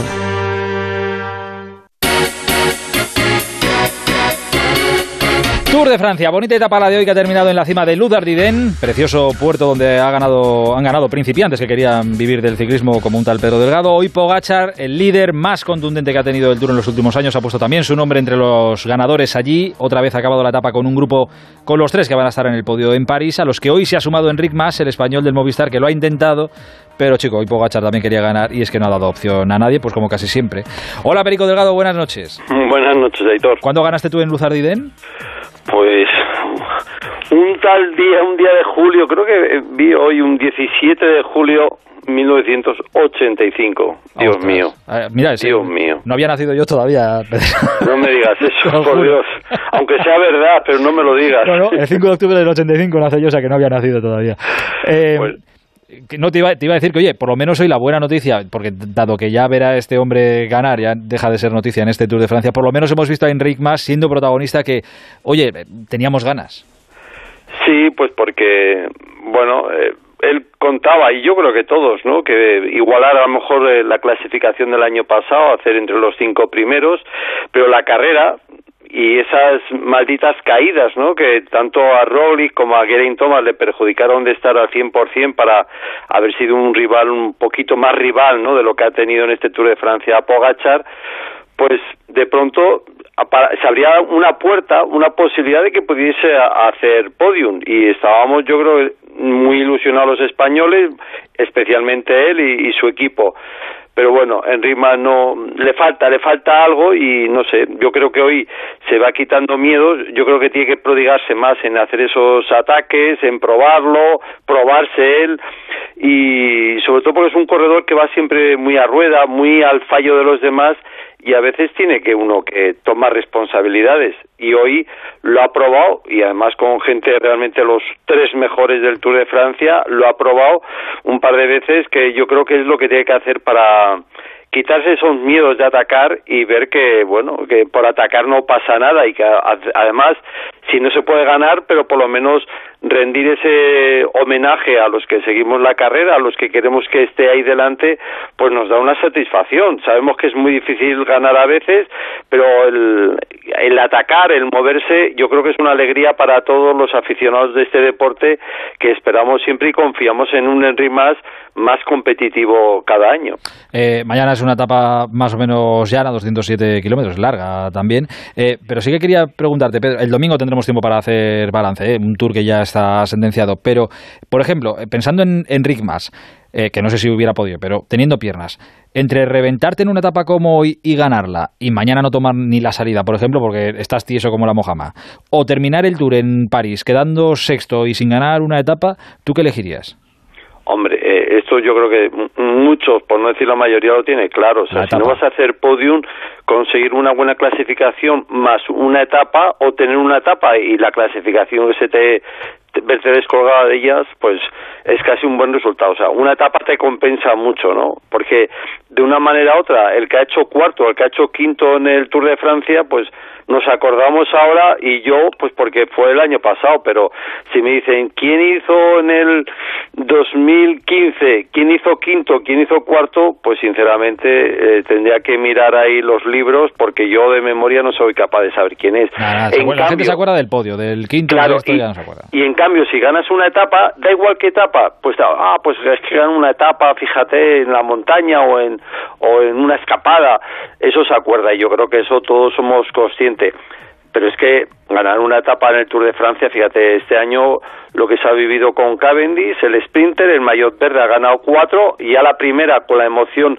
que tenía no rompía, o sea, no paraba de llorar y de mostrar signos de alegría y, un corredor que ya había ganado muchas etapas en el Tour de Francia, pero es que es tan difícil ganar, es tan difícil que eh, cuando lo logras las emociones fluyen a flor de piel en el aspecto de Cavendish, pues porque prácticamente ya se había despedido de, lo que es el ciclismo de élite y encontrarse con él salta, o saltan esas emociones. En el Rimas, pues no va a saltar esa emoción porque no ha ganado nunca una etapa en el Tour, pero saltaría igual, pues porque es muchos años de preparándote, muchos años de sacrificio, eh, dolores de piernas, dolores físicos porque te caes y te deja aguantar entonces, ese momento que tú ganas es el gran momento de liberación y dices, ostras, todo esto ha merecido la pena, ¿no? Cuando consigues ese, ese triunfo. Y, yo creo que por eso siempre compensa ganar una, una etapa. Si no vas a ser podium, siempre yo creo que compensa más ganar al menos una etapa. Pedro, no te me vengas abajo que eres muy joven todavía, ¿eh? Hasta mañana. Venga, hasta mañana. juvenil. Adiós, adiós. Eh, por favor, os pido, ¿eh? Eh, estamos, nos queda todavía un rato bueno de transistor, pero por favor os pido, darle una oportunidad a la historia que vamos a contar ahora. El transistor, Aitor Gómez. La radio y el podcasting conviven en el escenario del audio. El máster en radio de Onda Cero de la Universidad Nebrija te ofrece un doble título. ¿Cómo hacer una radio plural equilibrando información y opinión? ¿Cómo ha cambiado el consumo de la radio en las nuevas generaciones? ¿Qué papel jugará la radio en el futuro? Máster en radio de Onda Cero y experto universitario en podcasting, con prácticas aseguradas. Inscríbete en nebrija.com. Universidad Nebrija. Imparables. Quiero decirte mi secreto ahora. Tengo un sexto sentido. En ocasiones veo ofertas dos por uno. Sí, dos gafas graduadas de marca con antirreflejante por solo 79 euros. Infórmate en soloptical.com. Soloptical, solo grandes ópticas. Estrena tus vacaciones con tu nuevo coche en Ocasión Plus. Más de 4.000 coches disponibles con descuentos de hasta 6.000 euros y solo hasta fin de mes. No te quedes sin el tuyo. Las mejores oportunidades vuelan. Ocasión Plus. Nueve centros en Madrid. Localiza tu centro más cercano en ocasiónplus.com. Abierto sábados y domingos. En ocasiones veo ofertas 2x1. Sí, dos gafas graduadas de marca con antirreflejante por solo 79 euros. Infórmate en soloptical.com. Ford Kuga híbrido enchufable. Carga cuando frenas, mientras conduces y cuando lo enchufas. Pasa al siguiente nivel en la vida real. Consigue tu Kuga híbrido enchufable con Ford Renting sin entrada y con todo incluido por 14 euros al día. Con seguro, mantenimiento integral, vehículo de sustitución, neumáticos ilimitados, plan Moves 3 incluido. Solo hasta fin de mes. Condiciones en Ford.es. Ford. Acercando el mañana. Soy Eduardo Molet. ¿Sabes que puedes vender tu casa y seguir viviendo en ella para siempre? Te invito a merendar todos los martes y jueves a las 6 de la tarde en mi oficina de Fernando el Católico 19 y te cuento cómo. Reserva ya tu merienda en el 658 60 60 60 y vive tranquilo. Ahora es el momento de recuperar tu figura para este verano, porque todos nuestros tratamientos tienen hasta un 43% de descuento. Método Adelgar, adelgazamiento, estética. Ahora es el momento. Reserva tu cita informativa gratuita y sin compromiso en el 91 577 44 77 y en adelgar.es.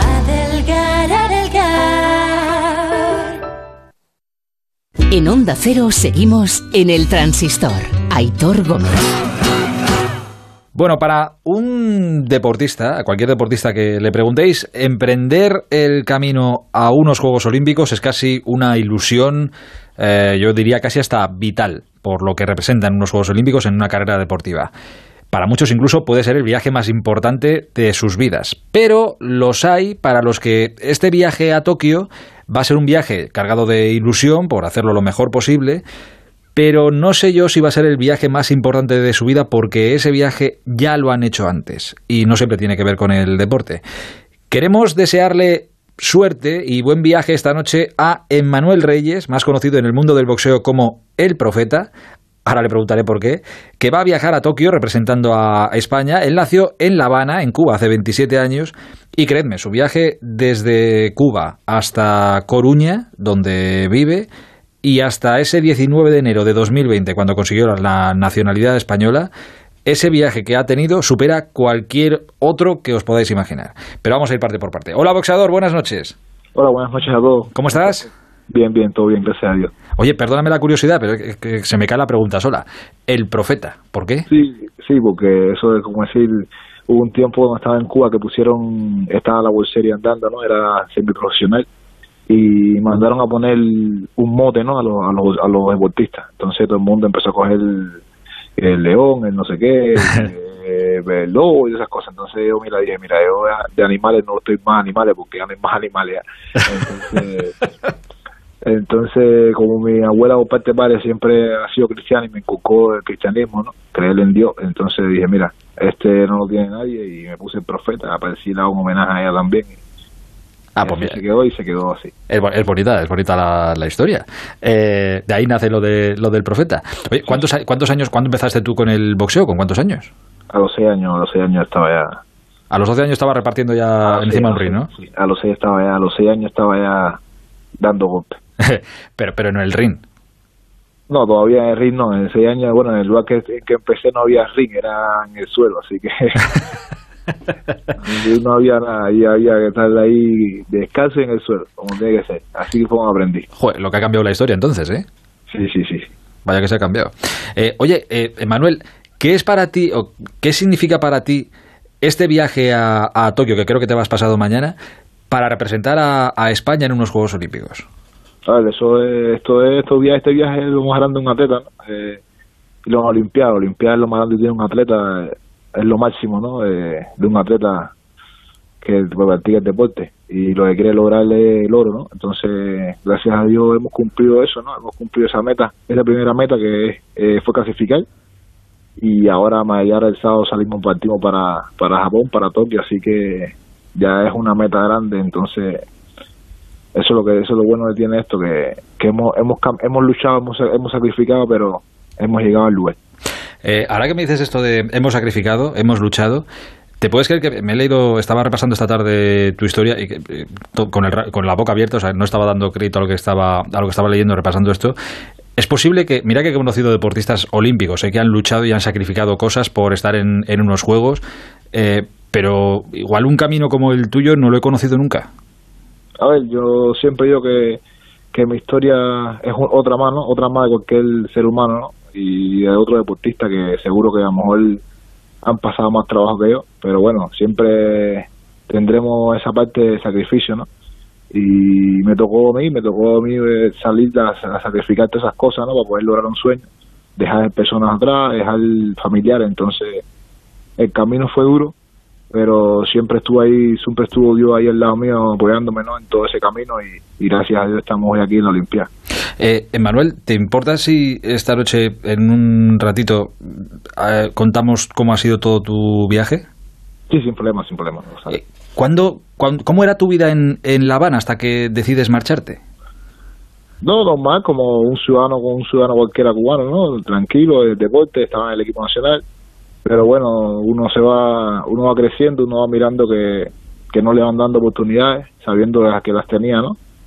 Y decidí, decidí un día y dije, mira, voy a buscar mi oportunidad en otro lado porque aquí no me la van a dar nunca, entonces esa fue la decisión que tomé. Dejé, en ese momento dejé personas atrás, ¿no? Dejé familia atrás pero bueno, ese sacrificio hay, hay que hacer, el sacrificio hay que hacer es ese para lograr un sueño y para poder ayudar a tu familia. Y, y por eso fue que decidí salir de Cuba y, y hacer esto. Eh, creo que tu padre y tu abuela por aquel entonces vivían en, ya en España, en Coruña, ¿no? Sí, ya estaba aquí, aquí estaba mi tío, mi tía, mi papá, mi abuela, ya estaban aquí ya y, y ya por eso decidí, mira, voy, voy a echar para adelante porque no hay de otra. Y tú eh, emprendes el camino para llegar hasta España, lo que pasa es que es un camino eh, no demasiado fácil. De hecho, tu primera parada eh, aquí en, cruzando el, el, mar es en Bielorrusia y de Bielorrusia a Rusia. Sí, pues supuestamente el, el único país que tiene libre visado para Cuba es, es, Rusia, ¿no?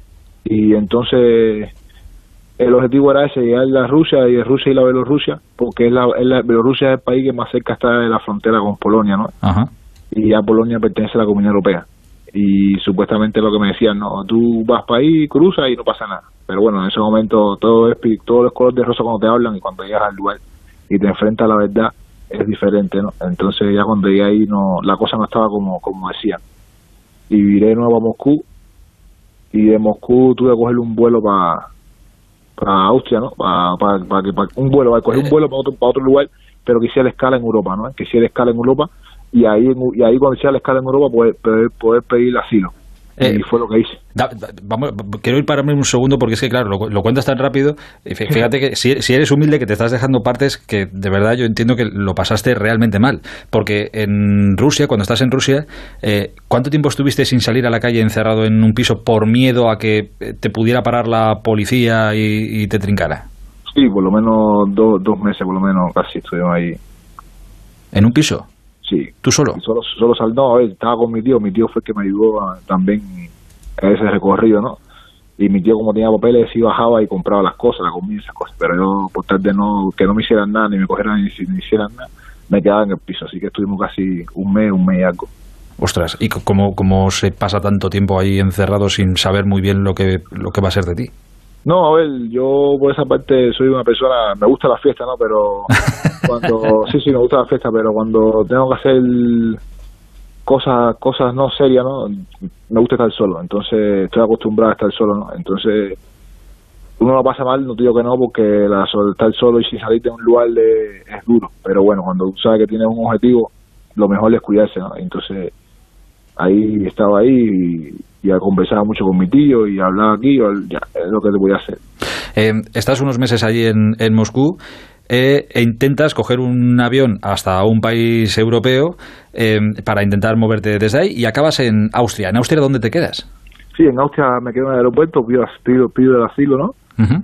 Pido el asilo y ahí el aeropuerto me, me, ahí mismo me dejan trancado en el aeropuerto, ¿no? Me dejan custodiado en el aeropuerto. Como pedí asilo, me dejan ir al aeropuerto tres días y después esos tres días me pasan para un campo de refugiados, ¿no? A esperar, supuestamente esperar el, el asilo. Y ahí en el campo de refugiados, bueno, ya, sí, sí podía salir para la calle, ¿no? Salía para la calle eh, a, a, una hora a una hora que te ponían ellos, ¿no? Y así fui mirando, fui buscando, como, como todo el mundo, como un superviviente, mano, como hacen los, los animales, buscando a ver por dónde por dónde puede salir, por dónde puede escapar, ¿no? Y entonces empecé a mirar y para buscar una salida, ¿no? Y, y poder llegar a España. Entonces volví a llamar a mi tío, ¿no? Porque me fuera de nuevo a buscar. Y le dije, mira, vamos a empezar a cruzar en el bus, vamos a empezar a cruzar la frontera. Y así vamos y llegamos a, España. Y ahí cogimos un bus y cruzamos para Alemania. Ese primer paso fue bien, no pasó nada. Ya el segundo de, cruzar de Alemania para Francia sí, sí fue que ya falló, ¿no? Ahí fue donde me cogieron, en la frontera de Francia, de Alemania para Francia ya me cogieron, me bajaron del bus, ya ahí sí me llevaron por un calabozo, ¿no? por una estación, por una unidad de policía. Me interrogaron esas cosas porque al final, como quiera que sea, estaba cometiendo un delito, estaba, cruzando una frontera, ¿no? Y eso, eso a nivel internacional es un delito. Y entonces me hicieron un juicio eh, por, por cruzar la frontera, ¿no? Lo del juicio lo único que iban a hacer era, era que me iban a mandar de regreso a, Austria, ¿no? Al país que yo pedí asilo pero en ese, proceso se podía demorar, vamos a suponer, ellos me, dijeron que podía, se podía demorar un año, dos años, hasta que Austria aceptara que, que volviera de nuevo para Austria, ¿no? Entonces me metieron en una prisión, que eran de migrante, pero una prisión, una prisión común como de migrante, pero prisión, que ah, cerca de Pele, todo eso, puerta de hierro, un horario de comida, un horario de baño, un horario de, de todo, como si fuera una prisión, pero era de migrante. Y ahí estuve casi dos meses más, ahí trancado, ¿no? Y en esos meses, bueno, ya terminé esos meses ahí en Alemania. En, en esos dos meses ahí en, en Alemania encerrado, en esa prisión, eh, una persona positiva así, a la que le gusta estar sola, como nos contabas antes en Rusia, como, como eres tú, eh, ahí sí que empiezas a pensar, ostras, pierdo la esperanza. Eh, igual me tenía que haber quedado en, en Cuba y no haberme metido en este lío. Sí, a ver, al principio, al principio cuando me, me dijeron las, la, que voy a estar ahí un año, dos años, no te miento, dije que en un, momento determinado le dije al, policía, mira, compadre, mándame para Cuba, porque ya no voy a estar dos años aquí tancado, porque tengo familia y yo vine aquí a luchar por mi familia y, por un sueño, así que prefiero que me mande para Cuba y en Cuba yo resuelvo mi problema, yo hago lo que sea pero bueno, me, ellos, mismos me decían que para Cuba no, decían, no, Cuba no, Cuba, Cuba muy malo, Cuba no hace nada, que sabían que Cuba era malo, es que Cuba era... Sí, pero bueno, estabas en ese momento en una, en una cárcel con grilletes y comiendo por turno. Entonces... Perder el tiempo, pero bueno, eh, es lo que te digo, a veces el hombre flaquea, ¿no? Eso eso es normal en un ser humano, siempre vamos a tener ese momento de flaqueza, ¿no? Y, pero bueno, gracias, gracias a Dios, tuve a Dios ahí presente al lado mío y fue el que me dio ese alumno para aguantar esa fuerza para aguantar y, y salir adelante. Y gracias a Dios hoy estamos aquí. Eh, después de esos meses allí en, en esa prisión, se puede llamar allí en, en Alemania. Eh, allí, el, ¿recuerdas el, momento más duro que viviste allí en Alemania? Que de todo el viaje creo que es la parte más, más complicada que pasaste. ¿Recuerdas el momento más, más duro de todos? No, ahí en Alemania el momento más duro es estar trancado, ¿no? Estar trancado con otras, otras personas, ¿no? Y escuchar escuchar el lamento de tener otras personas, ¿no? Eh, yo no, yo no, el único que hablaba español era yo, todos los demás eran idiomas distintos de distintos países, ¿no? Pero a la hora de, de 2000, eh, todas esas personas que estaban ahí, había muchos que no estaban acostumbrados a estar presos, ¿no? Y, y por las noches oían muchos gritos, ¿no? Muchas cosas que, no querían estar presos y era lógico, nadie quería estar preso. Cuando tú encierras un pájaro, el pájaro se muere. Entonces, imagínate tú. Eh, eso era, esa fue la parte más dura, ¿no? Porque escuchaba a la gente pedir su libertad, ¿no? Que no querían estar trancados. Pero bueno, eh, es, como, es como te digo, que ponerse fuerte y, y aguantar todo lo que venga para poder llegar a, tu destino. Em, estás en esa situación, eh, el viaje continúa porque de ahí creo que te mandan otra vez a, Austria y de Austria consigues creo volar a Barcelona y de Barcelona eh, ir hasta, hasta Coruña para por fin reunirte con tu familia muchos meses después y después de todo lo que nos has contado que pasaste por el medio. ¿Recuerdas, ¿recuerdas cómo fue ese momento de encontrarte después de todo esto con tu padre, con tu abuela, con tus tíos? Sí, mira, mira, fue bueno, ¿no? Fue algo ya, eh, fue un, una calma total, ¿no? Porque ya estaba ya en casa, ¿no? Estaba ya con la familia y, y estaba agradecido conmigo mismo y con Dios, ¿no? Porque ya habíamos logrado lo que queríamos. Pero fue más bien tranquilidad. Ni lloré ni nada porque ya no tenía lágrima para, ya no tenía lágrima para llorar ya porque ya, ya todo lo que había llorado lo había llorado ahí solo en la prisión, ¿no?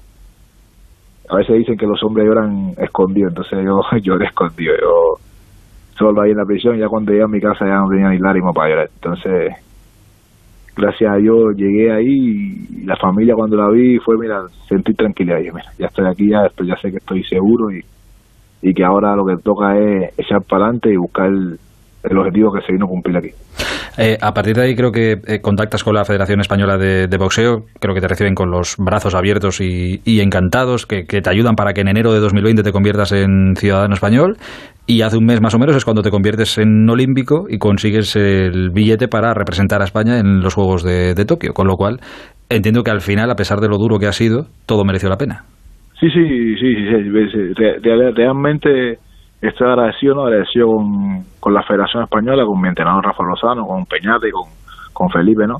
Porque verdad desde que llegué y me vieron me vieron mi potencial, ¿no? Eh, rápido me dijeron, tú vas a estar ahí con nosotros, vas a competir con nosotros y vamos a hacer todo lo posible para que tú tengas los papeles para que, para que compita con nosotros. Y verdad que se portaron bien, se, se han como hasta ahora se han portado bien conmigo todo el tiempo, ¿no?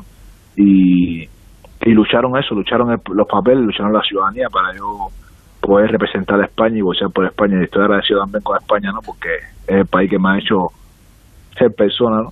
Eh, y, y aparte de ser persona, eh, me ha dado toda su confianza, ¿no? De, de poder representarlo a nivel mundial. Y ahora mismo es la bandera que, que va a subir en el pollo Caceres. Eh, ojalá, ojalá así sea. Y estaremos orgullosísimos. Eh, dime una cosa, Manuel, cuando te subes ahora al ring y, boxeas, todo esto que nos acabas de contar, eh, ¿te pasa por la cabeza y te sirve de alguna manera de motivación para pegar un poquito más fuerte que, que el que tienes delante? A ver, mira, yo yo no yo no mezclo esas cosas con, en el- con el deporte, ¿no? Eh, es una cosa personal de mi vida, ¿no?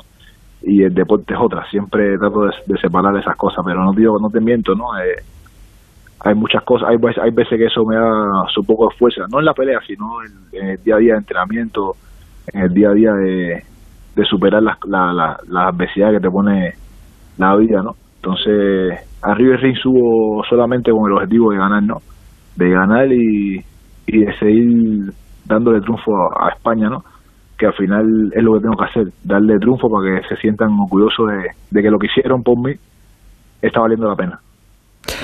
Em, sé que estás centrado ahora en lo que tienes que estar centrado, en el viaje que emprendes dentro de dos días a, Tokio, a conseguir el, siguiente objetivo, que es subir al podio con- y conseguir la medalla, pero eh, tampoco podemos escapar, mientras tú y yo estamos teniendo esta conversación, eh, tu país, Cuba, está viviendo momentos complicados, buscando un cambio más que necesario. Em, ¿Hablas con tu familia allí? ¿Están todos bien? Sí, a ver, tengo a mi madre y a mis tíos, ¿no? Y gracias a Dios están bien, están, están bien todos, no tienen ningún tipo de problema. Aunque la situación está un poco candente ahí, ¿no? Pero bueno, eh, ya era hora, ¿no? Era hora que el pueblo tomara tomara la iniciativa, ¿no? Y buscara su libertad, ¿no? Es lo, es lo lógico. O sea, es- ya son 62 años de, de la misma de la misma política esa retora que hay que no sirve para nada entonces estoy por parte estoy contento porque el pueblo ha tenido el valor de salir a las calles no a, tomar su derecho. Y por otra parte estoy triste porque coño están matando a las personas y están haciendo atrocidades con las personas con el pueblo sin sin que no pueden ni defenderse. Y entonces lo único que puedo hacer yo es lo que digo siempre mira yo renuncié a la ciudadanía cubana porque al final no me dieron nada, me, lo que hicieron bastante años. He perdido personas ahí que, que hicieron por eso y nunca le dieron nada. Entonces, yo ahora mismo con ellos, con la con esa gente no tengo nada que ver, pero sí con el- sí con las amistades mías, con el pueblo, en la sangre de que soy cubano. Entonces, con ellos sí, pero al final yo renuncié a la ciudadanía cubana y yo ya de esa parte no quiero saber nada, solamente de, la gente que están ahí, del pueblo que está luchando, son los que yo respeto, mi barrio San Miguel, que es lo, también lo que yo respeto. De ahí en fuera Cuba a mí ya no me interesa. Eso Emanuel, estoy de verdad deseando que, llegue la competición en Tokio eh, y verte subido en el podio con la bandera de España, con la sangre de Cuba y verte llorar, pero esta vez de, alegría, que haya recuperado las lágrimas y que sean de, alegría. Te agradezco, no sabes cuánto, este ratito. Gracias por compartir el viaje más importante de tu vida con nosotros esta noche. Y ojalá, insisto, este que emprendas a Tokio tenga también un final muy, pero que muy feliz, porque estaremos todos muy, muy orgullosos. Un abrazo muy grande, amigo. Un abrazo, muchas gracias a usted, muchas gracias a usted. Así que agradecido con usted por esta entrevista y, y, ahora aquí lo que toca es luchar y cogerle ese oro en Tokio para también darle un aerón a usted y que se sientan orgulloso de lo que hicieron por mí, ¿no? Entonces ese es el objetivo ahora. A por ello, fenómeno. Gracias, gracias. Hablar de adaptarse al camino, de derribar fronteras o de buscar la belleza es hablar de la gama SUV de Kia. Del 5 al 19 de julio, elige con quién continuar tu viaje desde 12.250 euros, financiando con Banco CTLM. Consulta condiciones en kia.com. Kia Descubre lo que te inspira. Ven a Takay Motor, concesionario oficial Kia en Fuenlabrada, Móstoles y Alcorcón o visítanos en takaymotor.com. Control Dental Europeo, especialistas en implantología de carga inmediata, trae a España los implantes corticales para pacientes con reabsorciones extremas de hueso sin necesidad de injertos óseos y prótesis definitiva en menos de un mes. El tratamiento más pionero en implantología a un precio competitivo, compruébelo. Confíe en Control Dental Europeo y vuelva a sonreír. Consulte su caso sin compromiso en el 91 575 3404 y controldentaleuropeo.com. Estrena tus vacaciones con tu nuevo coche en Ocasión Plus. Más de 4.000 coches disponibles con descuentos de hasta 6.000 euros y solo hasta fin de mes. No te quedes sin el tuyo. Las mejores oportunidades vuelan. Ocasión Plus. Nueve centros en Madrid. Localiza tu centro más cercano en ocasiónplus.com. Abierto sábados y domingos. ¿Sí? Ana, voy a hacerme el aumento de pecho. He elegido a CMA Internacional. Es la clínica que más confianza me da. Ah, sí, la que lidera el doctor Matón Serena. ¿Sabías que su equipo cuenta con los mejores cirujanos de España y con más de 5.000 casos de éxito? Son especialistas en aumento de pecho por vía axilar, así queda más natural y sin cicatrices. Sí, además te garantizan las prótesis de por vida, ¿no? Exacto, y ya que lo hago, quiero lo mejor. CMA Internacional. Estamos en calle Velázquez 146 y en clínicas matoansorena.com.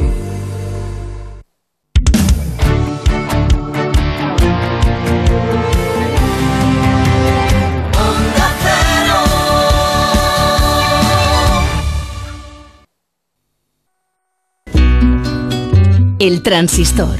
Aitor Gómez. Dale, Busti recordar la noticia que comentabas justo al principio del programa. Brain a punto de marcharse cedido al Milán, préstamo por dos temporadas. El Real Madrid se guardaría una opción de recompra porque el Milán, si el año que viene le quiere 22 millones de euros, se quedaría con él. Y el Real Madrid podría recuperarlo la segunda temporada por 27 millones de euros. El próximo en salir podría ser Cubo, que tiene varias ofertas. El Mallorca, el Levante. Bueno, hay bastantes equipos interesados en él. El más próximo sería la Real Sociedad, que le considera complemento ideal para Silva, que no juega lógicamente toda la temporada y Kubo es un jugador de similares características, pero de momento está en los juegos, está en Japón y todavía pasarán días hasta que se decida su futuro. A nivel internacional, Luis Alberto, el jugador español, ha vuelto a la Lazio, va a pagar la multa por los días que se ha retrasado en incorporarse. Le ha dicho al equipo que quiere abandonar el, la Lazio y que le gustaría ser traspasado al Milán. La Lazio pide entre 45 y 50 millones y el Milán quiere incluir jugadores en la operación para poder ficharle. En nuestro mercado segunda división, Echeita, que estaba libre después de terminar contrato con el Getafe, ficha por el Eibar. Y en golf, Open británico, John Run, con 71 golpes, uno sobre el par del campo, termina a 7 del líder. En la primera jornada del Open británico, líder es el sudafricano O'Sheathen con 64 golpes. Y un apunte de baloncesto, la selección olímpica española ha viajado ya a Las Vegas con la ausencia de Carlos Alocén. Contacto directo con un positivo, se ha tenido que quedar aquí en, Madrid. Y por cierto, Antonio Martín seguirá hasta 2025 como, como presidente de la CB. Muy contentos todos con su gestión. Hola, subdirector. Sobre todo yo, porque aparte de conocerle desde que prácticamente que era un chaval y ser muy amigo de su familia, yo creo que es uno de los grandes gestores con Javier Guillén, que por cierto con él estaré el próximo lunes, y el presidente de la Junta presentando las etapas extremeñas en Mérida. Cuestiones importantes, felicidades a todas las Cármenes. Es el día de, las Cármenes. Ah, pues felicidades. ¿eh? Hoy, y entonces pues siempre tenemos en la familia o alguna amiga, algún amigo, o digo, alguna amiga o alguna prima, alguna sobrina que se llama que se llama Carmen. Noticias El Milan sigue insistiendo, solamente pagaría 15 millones de euros por Isco, cantidad que a mí me parece ridícula porque el jugador malagueño es para mí uno de los mejores eh, jugadores que técnicamente puede tener la Liga Española. Y me lo acaban de decir eh, gente muy próxima al Atlético Madrid. Lo de Griezmann y Saúl es eh, cara o cruz, es decir, o se hace o no se hace. Eso es una obviedad. claro, eso es una obviedad. Pero la, la gran noticia es que en cualquier momento se puede hacer. Y yo creo que aunque en un principio lo que creía y lo que quería el Fútbol Club Barcelona era a Joao Félix, eh, a Joao Félix. Nada de nada por Joao Félix. Nada de nada, es indudablemente una gestión entre eh, Saúl y el Barcelona. Hay una diferencia económica a favor del Barcelona muy grande. El Atlético de Madrid piensa que eh, la operación a nivel deportivo sería muy buena, pero a nivel económico muy mala, y por eso en este momento están las negociaciones. Pero en cualquier situación, lo más normal es que en las próximas horas podamos anunciar que Griezmann es jugador del conjunto rojiblanco. Un abrazo grande, cuídate. Se te quiere mucho, Aitor. Igualmente, Un abrazo, adiós, chao. buenas noches. Eh, ¿Qué nos han dicho en arroba el transistor OC esta noche, Marta Martín de Blas? Pues preguntábamos hoy quién se está moviendo mejor en el mercado de fichajes y la opción más votada ha sido el Atlético de Madrid, seguido del Barcelona y en última posición el Real Madrid. Tendrá que empezar a moverse. Tendrá que empezar. Engolarse así un poco la voz, ¿no? En la radio. ¿Yo? Sí, sí, así como diferente. ¿Qué es Con engol- el micrófono engolar, así, hola, ¿qué tal? Buenas noches. Bueno, te hablo si quieres un poco con mi voz No de grillo, no pero... pasa nada. Eh, la prensa, Mario, nos vamos, venga. Pues Marca recoge las palabras del entrenador del Real Madrid, Carlo Ancelotti, refiriéndose al que del momento es su fichaje estrella para la próxima temporada. Alaba va a ser un jugador importante, dice el italiano. As titula Mbappé espera un gesto, su entorno espera que el Madrid haga algún movimiento antes del 1 de agosto y Mundo Deportivo abre con un cumbre de Dembélé en referencia a una reunión con los agentes del francés para la próxima semana. Y despedimos la noche con Juan Matrueva. Cada vez que hablamos del posible trueque entre Saúl y Griezmann, planteamos como un problema la reacción de los aficionados, en este caso del Atleti. Damos por hecho que habrá algunos que no vean con buenos ojos la operación. Sin embargo, ya va siendo hora de que normalicemos estas cosas. No puede ser que todo evolucione y nos quedemos anclados en las peores tradiciones futboleras. Los jugadores son profesionales y como cualquier profesional buscan lo mejor para sí mismos. No hay traiciones cuando cambian de equipo. Además, si bajamos tanto el listón de la traición, nos van a traicionar mucho en la vida. El trueque del verano forma parte de ese puzzle de 5.000 piezas que es el encaje económico de Messi en el Barcelona. El caso va adquiriendo tintes de novela romántica. Los amantes se quieren, pero el dinero los separa. El amor es poderoso, pero el límite salarial también. Es importante distinguir lo que el fútbol tiene de teatro y lo que tiene de carne sufriente, de pasión inexplicable. La historia de Hernán nos aproximó al sentimiento en estado puro. Un buen día se puso a anotar los goles de Messi en un cuaderno y sigue con la tarea cumplidos los 100 años y seguramente los 100 cuadernos. El mensaje de Messi Hernán es un reconocimiento a todos los aficionados que han incluido en sus vidas el fútbol y no de una manera fanática, sino de una forma vital. En los últimos tiempos nos hemos cansado de repetir que la gente es una parte sustancial del espectáculo futbolístico, pero temo que todo vuelva a ser igual cuando regrese el público a los estadios. Si fuéramos consecuentes, deberíamos elevar la consideración del espectador y tenerlo en cuenta en la toma de decisiones como un actor más del negocio. Si lo consiguiéramos, lograríamos, entre otras muchas cosas, que Hernán cumpliera otros 100 años. Buenas noches.